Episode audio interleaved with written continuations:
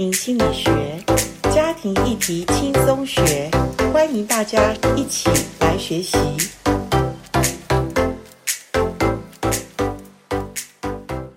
欢迎来到家庭心理学。今天家庭心理学，我们依然用一本好书跟大家来分享，在家庭的议题里面，可能我们不常思想，但是其实这中间的变化。特别冲击着后现代主义的年轻人们，也许未来的婚姻家庭跟传统的婚姻家庭是有一些不太一样，但是我想，不管是过去、现在或未来，其实世界上就是只有两种人，一种是男人，一种是女人。当男人与女人遇见了，他们相爱了，他们要建立婚姻家庭的时候。请问男女的角色会不会影响一个家庭生活所带来的影响呢？今天我们要用这本好书来谈一下性别角色在现代的改变里面所带来家庭的影响。到底很多人在争议着男性特质、女性特质是什么意思呢？呃，男女适合扮演在家庭的角色。是怎么来划分呢？我想今天我们来用这本书来看一下婚姻中角色的定位，来看夫妻所挣扎的是什么。好，接下来我们一起来读这本好书中所带给我们特别谈到性别角色的家庭影响。我们来到第四单元，叫做性哈。我很讶异的是这章，呃，会谈到家庭生活中的身份认同。好，就是性别角色跟性的议题，我想也是在别本书找不到的。好，那呃第十章讲到性别角色改变对家庭生活所带来的影响。那这边有讲到说，我们在矛盾的婚姻角色中定义挣扎的夫妻，婚姻中的两个人就受害其身。哈，所以家庭的分裂就会延伸到子女的关系。这句话，我觉得，因为严老师在做婚姻辅导，我从过去到现在二十多年来，真的看到无数的家庭婚姻，特别婚姻关系。你知道，现在年轻的婚姻已经不到十年，就真的已经就是觉得婚姻要走到末路了，也就是开始谈离婚了。呃，我必须讲，很多的婚姻家庭，这种年轻的婚姻。都是从父母的婚姻有问题开始。各位，对不起，你今天参加我的读书会，或者，呃，你不管哪个时候看见我这本读书会，严老师是从我自己的实务经验来看，我自己在做婚姻辅导，我都要想说，哇，我们一代传一代啊，呃，所以我自己给自己设定的就是伤痛不代传。我想我们每个家庭都不容易。我们的原生家庭更是残破不堪，很少人是有健康的原生家庭。我必须讲，好，我自己跟我先生都没有健康的原生家庭，可是我来到上帝面前说：“主，伤痛在我这一代就停止，所以我要学习成长。我跟我先生，我们都要学习成长，不代传，不要再一代传一代了。所以，因为家庭是儿童塑造人格特质跟性别认同的地方。”小男孩学会如何做个男人，不只是透过观察父兄的行为，也包括他体认母亲跟姐妹对他期待。同样的小女孩，也是借着观察两性性别的家庭成员的行为，对自己的期待，学习如何扮演女人的角色。所以，家庭的背景就是我们性别角色的认同开始。各位，我们在谈这个所谓的性别角色，其实就是根基在家庭的关系里面。好，当然我们知道圣经讲得非常的明确。好，神按着他们的样式造男造女，感谢神，圣经讲得非常清楚，没有所谓的模糊地带，就是男人跟女人。好，当然我必须承认，二十一世纪，好，这个所谓文化的影响，这后面会再讲。哇，引起很多这些所谓性别的认同问题哈，所以他说性别角色的改变哈，为何会改变呢？呃，我想就是这个文化改变。我们知道前面我们已经讲到了，呃，婚姻的改变从传统到现代，青少年的改变也是有从那个所谓青少年文化的变化。哈，你看这本书，它讲得很好，讲到这个性别角色的认同也是有这个变化。因为早期在那种呃所谓的呃所谓的工业革命之前，也就是机器时代之前，那个时候需要。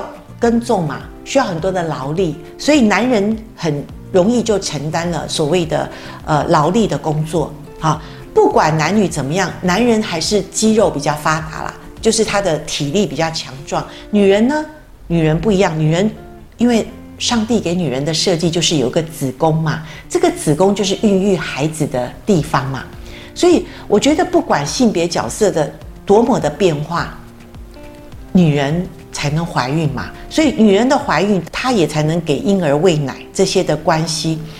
那所以那个时候的男女角色比较明显，而且分化的非常的呃确认。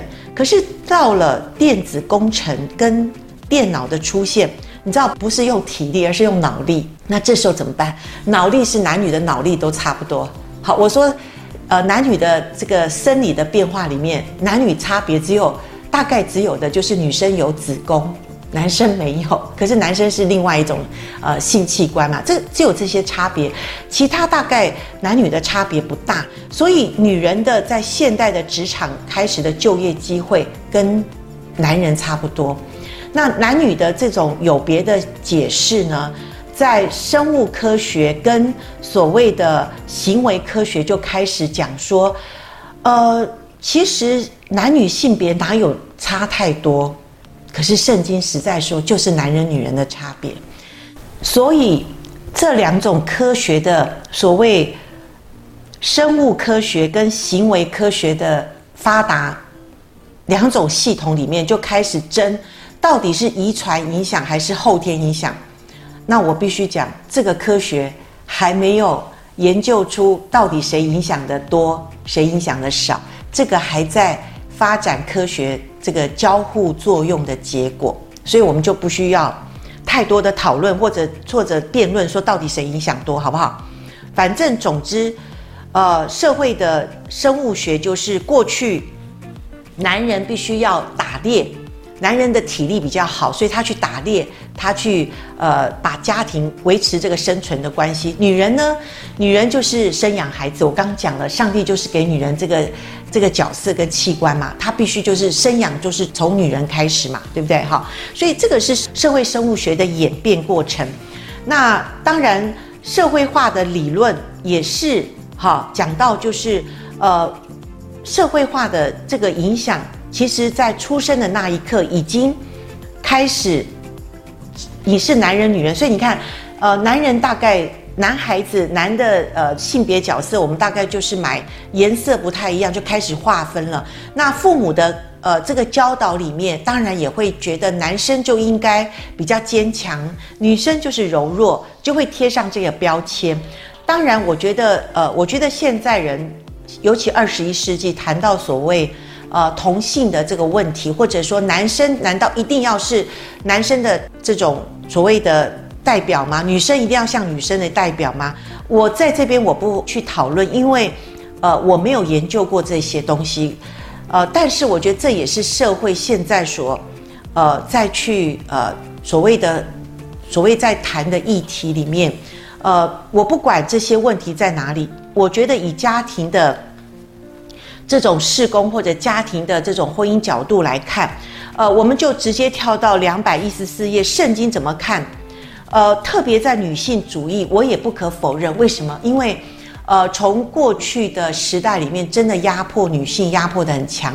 好，其实我觉得圣经并没有谈男女的这种呃尊卑的这种不同，只是社会的演变，还有人的罪，人的罪影响了。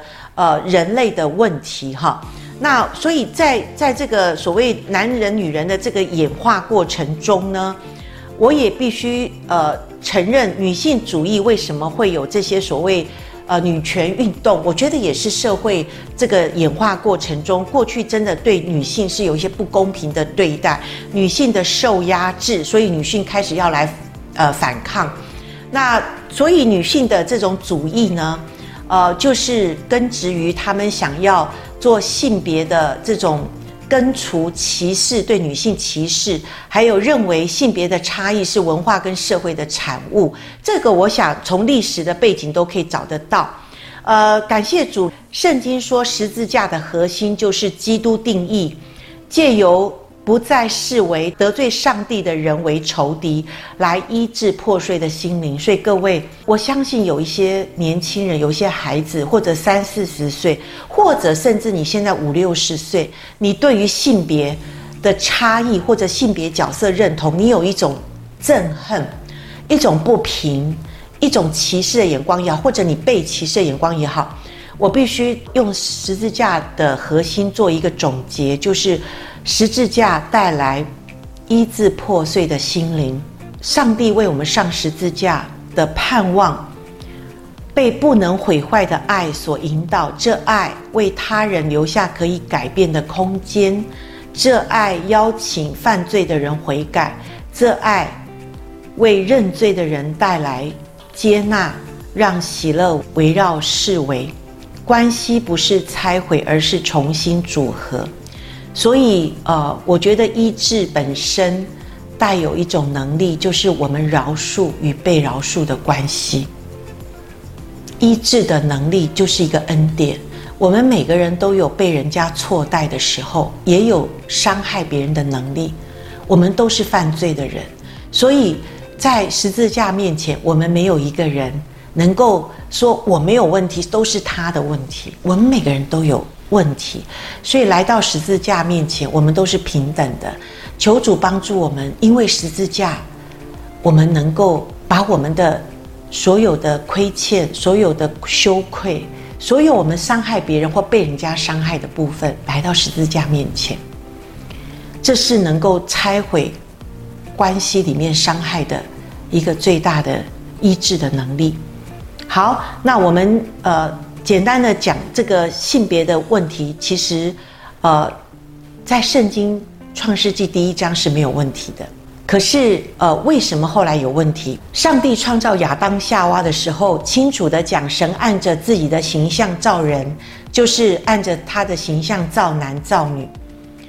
呃，圣经跟这个所谓社会科学理论是不相违背的。好，但是为什么？会有这些的问题，在这个我们这本书里面有讲到男女行为之间的差异，最大的问题的隔阂就是文化所产生的差异，文化所产生的差异。但是其实这个文化就是我们社会的变动里面造成的一些问题。但圣经其实对我们所有基督徒的性格的描述是不分男女的，因为。加拉太书五章二十二十三节说：“圣灵结的果子，仁爱、喜乐、和平、忍耐、恩慈、良善、信实、温柔、节制。这个圣灵的果子不分男女，我想我们都同意圣经所说的。那我们也是期待我们会变成怎么样的人？满有基督长成的身量，也就是我们要长大成熟。我们的目标标杆就是像耶稣基督。那我们看看耶稣在地上道成肉身。”三十三年，他成长的过程中，耶稣是一个怎么样的人？他富有情感的丰富，那个情感的丰富充满了怜悯跟爱，好像母亲的角色，很像女人，对不对？耶稣哭了，耶稣的这个行为表现真的像十足的女人。可是我们也可以看得见，耶稣怎么样？他的愤怒，他表现的义是公义的。他也推翻了那个圣殿的桌子，或者他骂那些法利赛人毫不留情的，也像一个男人果断的一个角色。所以，耶稣结合了男女的特色，向这个世界展现了整全的人所具有的典型。其实角色是不相冲突，我自己觉得家庭婚姻里面是没有冲突的。但为什么有冲突？世界上为什么有这么纷乱？我想这是上帝允许，因为这个世界是越来越怎么样？越来越走向灭亡，越来越走向黑暗的世代。所以这些的纷纷扰扰，我觉得我们基督徒都是可以按着圣经的真理来说，我们都可以接受。因为性别角色的改变跟家庭的生活所带来的这些的问题，我们基督徒无可推诿，我们也不要躲在那个虚假的呃那个舒适窝，我们也不要觉得我们不去面对这些问题，因为家庭的生活的混乱，角色的这些改变都已经是现实事实了。所以我觉得我们基督徒更应该要鼓励，呃，我们所有的。男人、女人，就这两种人，我们要去面对。我们在这个变化中的压力，我们变化中要怎么去调试？我觉得女人真的是，呃，是改变很大的，在这个社会文化当中，对，因为男人过去就是工作工作，现在还是工作在工作。可是女人呢？两百二十一页说，女人，呃，除了要养育孩子，因为她要生产嘛，她要哺乳嘛，她要养育孩子，有时候她也会被期待。要去工作嘛，要去跟着家庭的这个变化，他也必须要付出他的所谓的，他要变成能够超级，呃，在压力挫败中挣扎的女超人。所以，男人可以鼓励女人家庭事业兼顾，可是他也说，男人是不是也要同样的来帮助女人在家庭里面的所谓呃。家事分工或者对家庭的付出，这个都是男女平等嘛，哈。所以，呃，基督徒要在这些所谓的呃追求这些所谓男女的平等上，要有适度的这个平衡的观点，好。那所以，男人跟家庭生活，你看他后面讲的好多哈。那男人的定义也不是传统的所谓的男人。男人主义或者大男人哈，现代的男人我都觉得，就像我们现在讲说暖男嘛，现在的男人好像都要比较有一点啊、女性特质，或者说他必须要跟着妻子共同一起经营家庭、经营婚姻。那男人也不要自我压抑哈，否则我们在两百二十二页说，呃，他说大多数的妻子所共同生活和相爱的男人，都是在许多基本。方面，让女人感觉到是陌生的男人，因为这些男人会压抑自我，保留对妻子的爱。这些妻子也许是被爱，但这些女人却无法感受到被爱，因为她们真的不了解他们的丈夫。可是我也同样讲，这就是婚姻当中男女之战。女人说她不了解丈夫，因为丈夫都躲在那个呃他自己的密闭空间里。好难被了解，可是我也同样讲，其实真正的，呃，以圣经的观点来讲，女人比较复杂，女人比较难被了解。我自己身为女人，我要这样讲。所以呢，呃，女人对女人来讲，她的亲密关系是分享跟感受。男人就说，我们就在同一个屋檐下，我们很亲密啦，还有什么你不了解我，我不了解你。可是女人要的。是更深入的，男人要的就是啊，我们同在一起就亲密了，所以男女永远这个需要了解、了解再了解，这就是爱。爱的关系就是彼此的了解，哈。所以呃，再来讲父亲跟家人的关系，他说一般父亲就很像隐形人，他不像家人。然后即使他在家，好像他也呃不再跟家人同在，他的心好像离开了家。不管他是否出席，他好像总是缺席。父亲总是依赖着配偶跟子女建立关系，所以这这点这个很重要。呃，我刚刚跟大家提起马太福音第十章三十四节，为什么那边讲人与父亲疏离？我觉得他讲的就这段经文，你知道吗？你知道家人是跟父亲疏离的，因为最重要的关键，我觉得还是在那个母亲。在那个妻子的角色，所以圣经为什么说智慧的妇人建立家室，愚昧妇人亲自拆毁？我觉得身为女人的我们，我们要成为一个智慧的妇人，我们要把我们的丈夫、我们的做父亲的跟孩子的关系建立，我觉得是很重要的。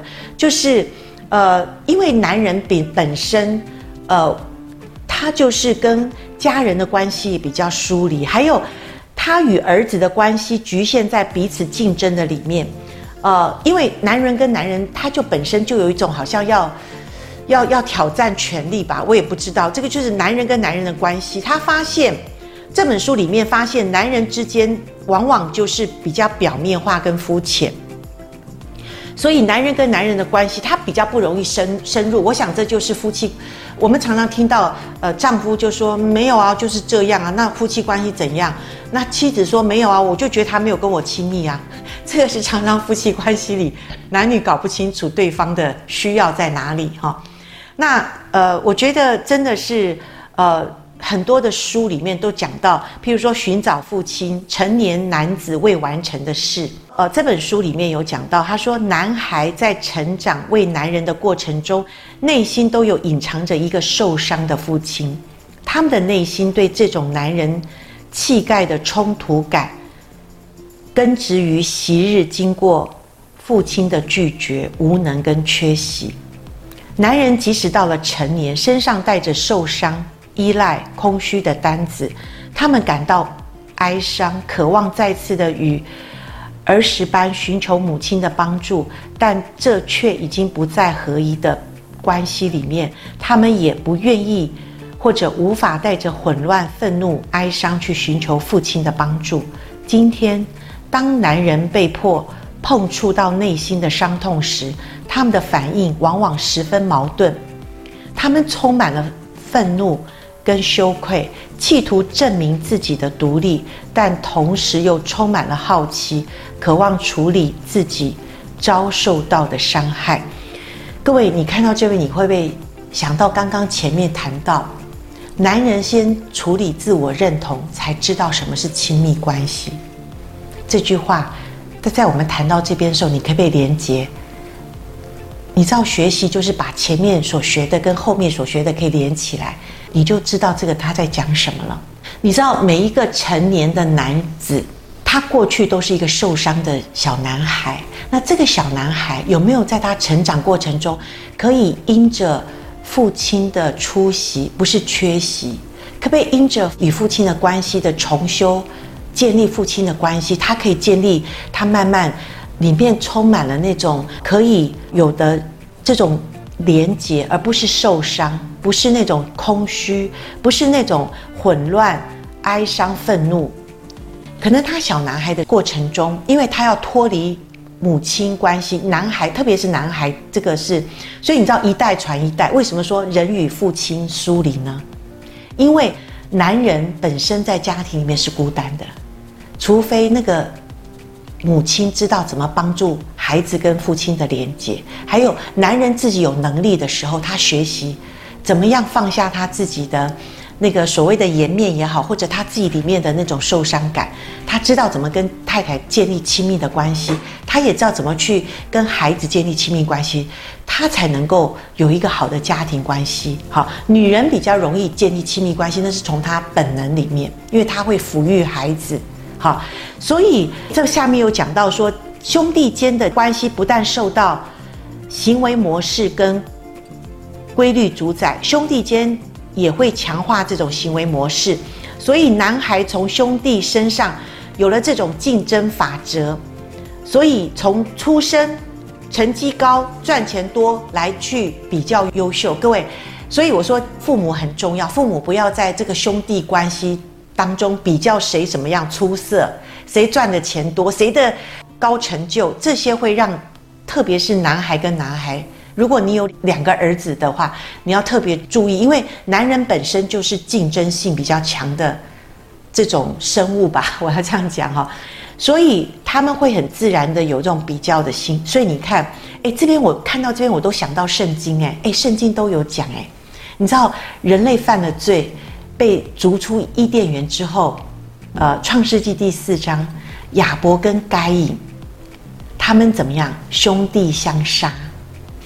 各位，上帝没有阻止这些，可是这都是人类进化演化的问题。你问我为什么，我不知道，因为我我没有上帝的智慧，我只能说圣经上都有讲。你看，雅各跟以扫也是兄弟两个人，有没有相杀？为什么？因为他们的父母不合一，爸爸爱长子，妈妈爱小儿子，一直到雅各两个妻两个妾，生了那么多的孩子，然后他所爱的那个约瑟，被他几个兄弟相嫉妒，就把他卖了。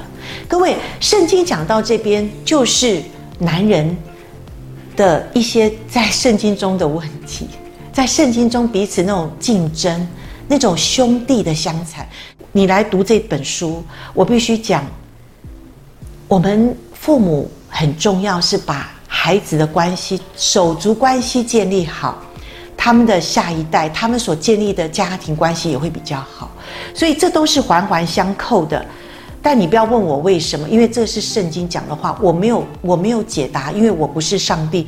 但是我相信圣经所讲的，就是我们人都要悔改，我们因为人都犯了罪。我们亏缺了上帝的荣耀，所以我们没办法建立比较有健康的男性女性的关系。哈，James Dobson 他是 Focus on the Family，他是在美国里面非常有名的呃这个所谓的基督教的这种婚姻家庭的机构，他强调的是父职的这个重要性，父职哈，父亲在家庭的这个职分。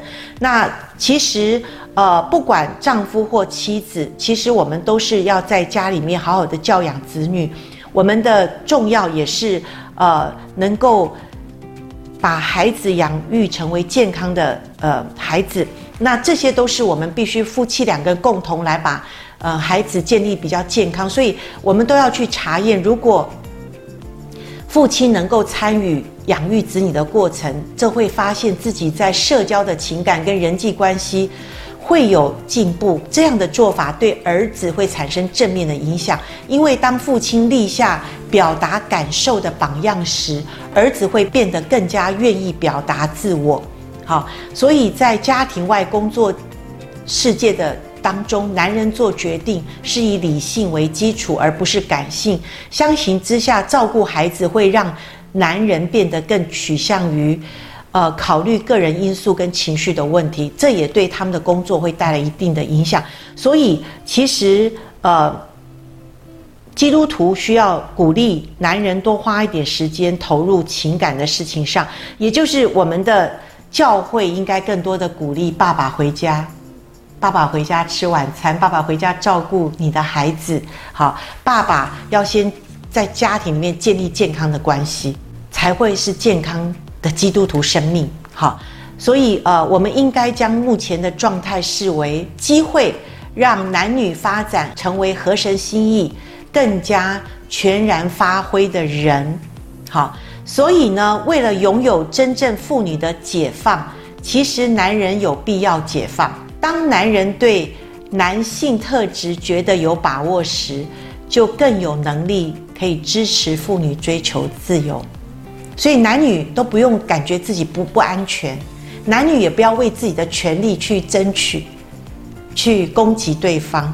其实男女都是在上帝所创造平等的关系里，共同合一，彼此相爱，彼此相扶持，彼此配搭的成功，你就会建立彼此亲密的关系。所以一切都回到这本书里面，以关系神学。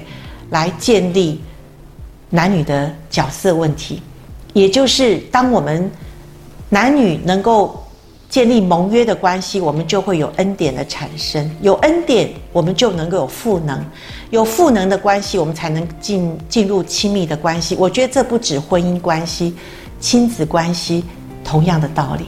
其实我觉得教会也一样，教会你可以把你的。呃，所谓的门徒带入盟约的关系吗？你可以把门徒带入所谓的呃，在教会里面有恩典，然后可以赋能教会的关系里，真的像家人的关系，教会才会健康。听完这一章节，呃，内容非常的丰富，我不知道对你的印象中有什么特别的呃感受呢？我自己觉得这本书的这一章节让我。特别有感觉的是，我们常常听到女性的解放运动，在过去的历史当中，到目前现阶段，很多国家或者民族也在谈这部分。可是，如果谈到家庭，其实我觉得呃，身为丈夫的男人，其实也必须要在一种解放的里面，让他们可以找到他们男性也可以有的特质，也就是他可以分担家务、照顾子女，呃，成为所谓家庭里面也可以呃受欢迎的一个所谓家人哈，因为呃，不管文化的差异，很多的男性，很多的父亲。是在家庭里面被忽略的，呃，这也是圣经有在告诉我们这个呃比较不容易的事。但是我觉得读完这本书，我觉得有一个大释放，就是其实不论男人女人，圣经说不分犹太人、希腊人，自主的、为奴的，或男或女，我们都是平等的，而且我们可以在基督里成为一。所以我觉得好棒的一本书，告诉我们，呃，其实。真正要解放的不只是女人哦，男人也需要在家庭里面，呃，受到重视，受到一个所谓感受或者有情感的释放，那对家庭是更大的一个祝福。好，谈到这边，希望你继续锁定我们台湾真爱家庭协会的家庭心理学，呃，我们会有好书，我们会有好的分享。今天到这边结束，再见，拜拜。